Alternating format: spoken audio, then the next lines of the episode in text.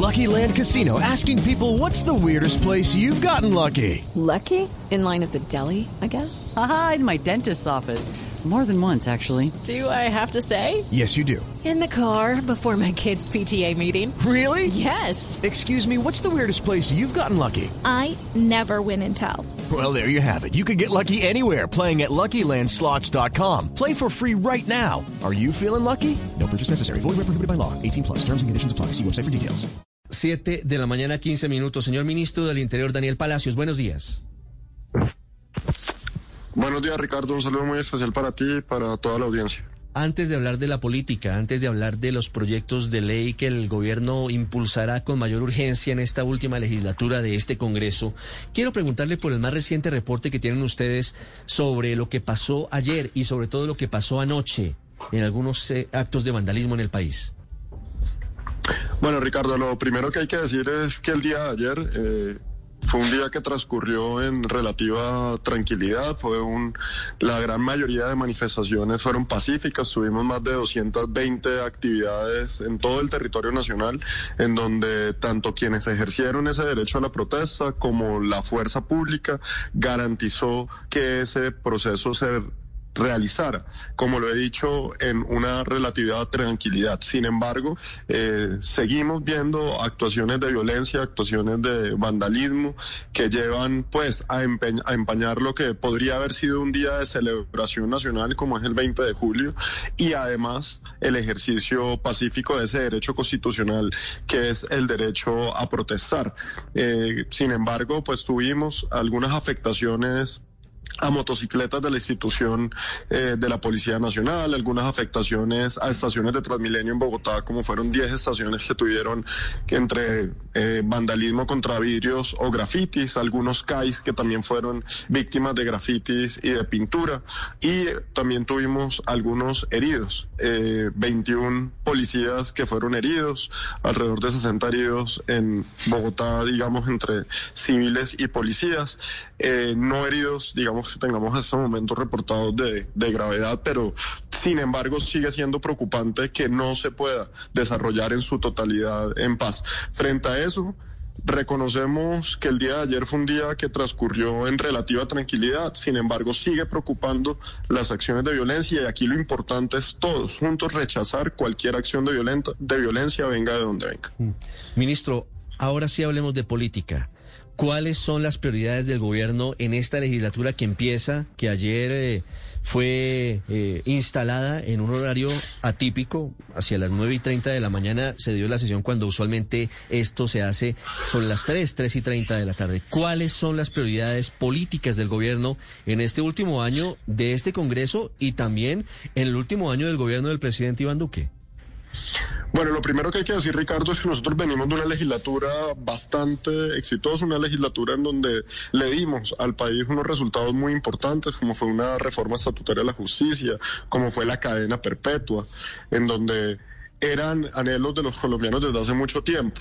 Y ahí quisiera también expresarle un agradecimiento al presidente Char y al presidente Blanco, quienes entregaron, y darle una bienvenida al eh, presidente Juan Diego Gómez y a la presidenta Jennifer Arias. Y con ellos esperamos construir una agenda de servicio al país. El presidente de la República ayer, en un mensaje muy claro de, unidad, en un mensaje muy claro de mirar hacia el futuro, en lo que tenemos que avanzar en la vacunación masiva, en la reactivación segura, hay unos mensajes muy claros. Y esos mensajes son uno de los principales atender a nuestros jóvenes, un mensaje muy importante de de ser solidarios con la población más vulnerable y por eso el día de ayer, junto con el ministro de Hacienda, se radicó el proyecto de ley de inversión social. Este proyecto de ley, que ustedes saben, es un proyecto que se ha trabajado para poder construir un consenso, un proyecto en donde no se toque a las clases más vulnerables y donde no se toque a la clase media y tampoco bajo ninguna circunstancia se afecte el IVA, se modifique o se toque en ningún sentido.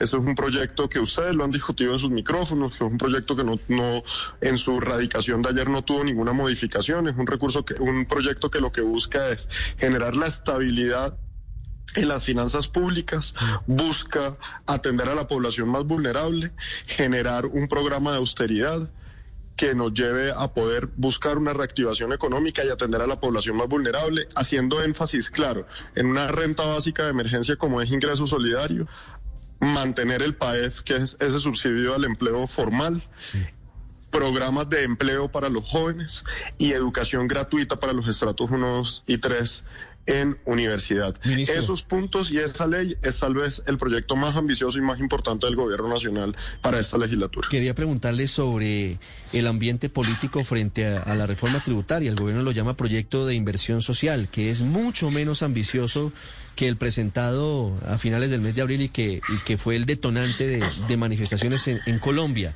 Hoy el gobierno cuenta con las mayorías para que sea aprobado rápidamente ese proyecto de reforma tributaria, ministro. Ricardo, eso es una muy buena pregunta y yo creo que nace de cómo se genera este proyecto. Este proyecto nace mm, de una amplia socialización para su construcción, no solamente con los partidos políticos, en las comisiones terceras y cuartas, unos semanas de audiencias en las que participaron desde exministros de Hacienda, rectores de universidades, académicos, hasta los jóvenes e inclusive miembros del Comité del Paro que tuvieron la oportunidad de pasar por esas audiencias en las comisiones terceras y cuartas. Luego se hizo un proceso de socialización en territorio. Creo algo inédito, Ricardo, en la historia de Colombia que un ministro de Hacienda se fuera a recorrer el país para socializar y construir un texto que pudiese ser lo más consensuado y unificado posible. Y obviamente un trabajo muy articulado con los sectores productivos del país, con la ANDI, con el Consejo Gremial, con las diferentes asociaciones y organizaciones, para lograr generar lo que fue ese lanzamiento de ese proyecto por parte del señor presidente de la República, en donde se vio un consenso muy grande y en donde participaron la gran mayoría de partidos políticos. Yo creo que ese es un proyecto que se radicó ayer con un amplio consenso, en donde se radicó lo que se había presentado y lo que se había expuesto, con unos temas muy claros y como y vuelvo y lo repito, que son no afectar a las clases menos favorables, no afectar a la clase media, además no hacer ninguna modificaciones o alteraciones al IVA y solamente buscar un recaudo que parte de las personas jurídicas, en especial las empresas, la austeridad y el recaudo en la evasión. Yo creo que con eso y teniendo como foco principal la solidaridad para lograr generar ese apoyo a la población más vulnerable es algo en el que todo el país lo puede rodear y podemos sacarlo rápidamente del Congreso. Ministro, precisamente le quería preguntar por qué el Comité del Paro también ha propuesto una carpe un portafolio de proyectos legislativos que coinciden por lo menos en el titular con lo con varios de los que usted nos está mencionando. ¿Hay alguna posibilidad de que esto ustedes lleguen a una especie de acuerdo o que coincidan en el contenido en estos proyectos, por ejemplo, la renta básica o la matrícula cero, entre otros? Pues nosotros hemos venido diciéndole al país desde hace varios, varios meses que estamos comprometidos en una matrícula cero. Yo creo que ese que hace parte del proyecto de ley de inversión social no tendría ningún motivo para que las bancadas alternativas que hacen parte del Congreso, quienes son los que radican los proyectos del Comité del Paro, hay que recordar que el Comité del Paro no tiene iniciativa legislativa, la tiene que hacer a través de congresistas y en ese sentido lo que viene es un debate en el Congreso de la República y en ese debate está bienvenido construir esos consensos, está bienvenido tener esos debates eh, dentro de la institucionalidad y yo creo que eso es lo más importante y es que dentro de la institucionalidad, dentro de la democracia se tomen las decisiones. Eso sí, las decisiones que tome la democracia hay que respetarlas, porque lo que no puede pasar es yo participo en el Congreso mientras hagan lo que quieren, pero si el Congreso en democracia decide algo que no me gusta, entonces me voy a vías de hecho. Yo creo que aquí lo importante es que en el Congreso la República en el trámite de los proyectos, en democracia, de frente al país, con transparencia, se tomen las decisiones en beneficio del pueblo colombiano. Nosotros tenemos una agenda que ya está radicada, que en la que está el proyecto de ley de inversión social, donde también debo mencionar el día de ayer, junto con el ministro de la Defensa, radicamos los dos proyectos de transformación integral de la Policía Nacional, que hoy estaremos a horas de la mañana, un poco más tarde, haciendo una presentación junto con el ministro de Defensa y la Policía Nacional sobre cómo esos proyectos transforman a la policía, la vuelve más cercana a la ciudadanía, busca una policía más transparente, busca una policía mucho más apegada a los derechos humanos y una policía más eficaz y más eficiente en la garantía de la seguridad y la convivencia ciudadana.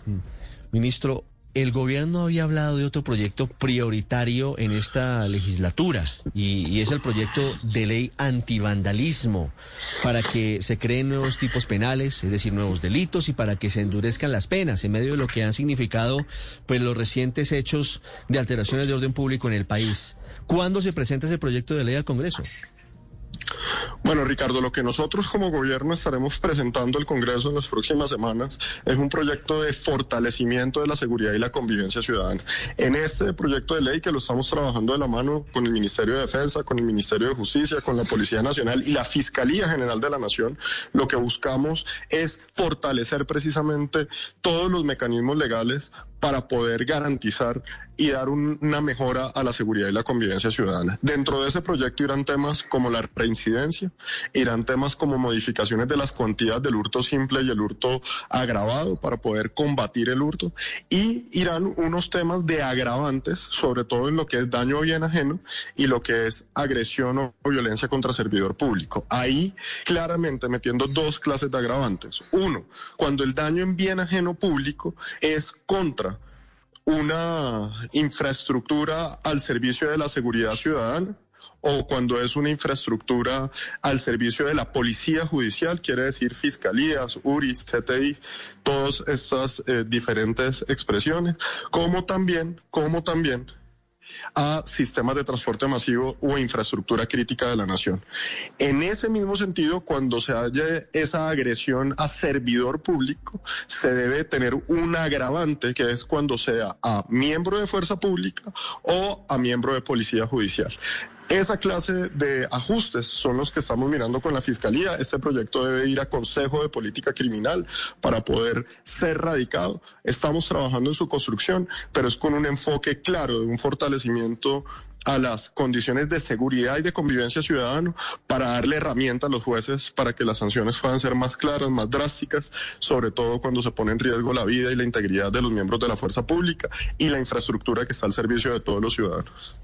Estoy en lo correcto, ministro, si digo que se cambia el enfoque del proyecto de ley que inicialmente se había contemplado contra el vandalismo y ahora se busca uno más de convivencia ciudadana y de darle herramientas a la justicia para que no queden en libertad los detenidos por delitos relacionados con vandalismo? Lo que buscamos precisamente, Ricardo, es que en esta oportunidad eh, y entendiendo que estamos a un año de terminar el, el, gobierno y que estamos a un año o a pocos meses de que inicie ese proceso electoral en el Congreso de la República, es la oportunidad para radicar un proyecto que vaya y que abarque todo lo que son los retos que tenemos hoy en materia de, de seguridad y convivencia ciudadana, en donde no solamente miramos los hechos que afectan la infraestructura y que afectan los derechos de los ciudadanos, sino también los temas que generan inseguridad y que sin duda alguna afectan la tranquilidad de todos los colombianos. De esa forma buscamos dejar un proyecto de ley, una ley que fortalezca la seguridad y la convivencia de todos los colombianos. Ministro, a propósito de proyectos, tanto la SAC como la ANDI le están pidiendo al gobierno y le están pidiendo al Congreso que tramite una reforma laboral, además después de, de haber sido aprobada la ley que reduce las horas de trabajo. ¿Ustedes le piensan caminar a eso? No, no te podría contestar eh, esa, esa pregunta. De, pronto valdría la pena hablarla con el ministro de Trabajo, pero lo que sí te podría decir claramente es que no hace parte de la agenda legislativa que el gobierno ha presentado, que el gobierno trabajará durante esta legislatura. Eh, sin embargo, en eso creo que podría eh, profundizar un poco más el ministro de Trabajo. Por ahora no está priorizado, Paola, es decir, muy probablemente no salga adelante la reforma laboral, quedará para la próxima legislatura y quedará para el próximo gobierno. Ministro, antes de despedirlo, sé que está desde muy temprano en, reuniones. Quiero hacer una última pregunta sobre un gesto que causó malestar entre la oposición. Y, y, sabe usted a qué me refiero, a que el presidente Iván Duque pronunció el discurso de instalación de la nueva legislatura y se retiró de la plenaria, se retiró de la plenaria y luego nos enteramos que había expedido un decreto en donde le delegaba a usted la misión de escuchar la réplica de la oposición. Los sectores opositores dicen que esta es otra jugadita, eh, retomando un poquito lo que en algún momento hizo el entonces presidente del Senado, Ernesto Macías, y quiero preguntarle por qué el presidente Duque decide no sentarse o no quedarse en la instalación del Congreso a escuchar la réplica de la oposición. Yo, yo creo que en eso hay que ser muy claro y leer muy bien el estatuto de la oposición. En el estatuto de la oposición nunca, en ninguna parte dice que el presidente de la República debe sentarse a escuchar a la oposición. Dice que debe garantizársela a la oposición una réplica al presidente de la República luego de su instalación o luego que haga cualquier eh, manifestación que sea a través de medios oficiales en donde a la oposición se le da esa garantía. En ninguna parte dice que el presidente de la República tiene que sentarse a escucharlo. De hecho, el día de ayer, antes de ayer, el Consejo Nacional Electoral también emitió un eh, fallo en donde en ese fallo se establece claramente que inclusive eso se puede delegar. Y en ese sentido, lo que el gobierno nacional ha hecho de manera clara es escuchar a la oposición y en eso lo ha hecho a través del Ministerio del Interior, que además es el ministerio que representa al gobierno nacional, que representa en este caso el presidente de la República. Y ahí estuvimos, Ricardo, de manera atenta escuchando sus observaciones, sus opiniones, su postura para evidentemente darle garantías a la oposición, como debe ser en ese ejercicio. Pero hay que ser muy claro, en ninguna parte en el estatuto de la oposición dice que tiene que ser el presidente de la República quien se siente a escuchar, eh, mirándolos, el, eh, esa intervención. Eh, la intervención se hace, se garantiza, que es lo que establece la ley, y además se hace con la presencia del gobierno nacional, que en este caso fue hecha a través del Ministerio del Interior. 7.31 minutos, ministro Daniel Palacios, gracias. No, muchas gracias a usted. Lucky Land Casino asking people what's the weirdest place you've gotten lucky? Lucky? In line at the deli, I guess? Aha, in my dentist's office. More than once, actually. Do I have to say? Yes, you do. In the car before my kids' PTA meeting. Really? Yes. Excuse me, what's the weirdest place you've gotten lucky? I never win and tell. Well, there you have it. You can get lucky anywhere playing at LuckyLandSlots.com. Play for free right now. Are you feeling lucky? No purchase necessary. Void where prohibited by law. 18 plus. Terms and conditions apply. See website for details.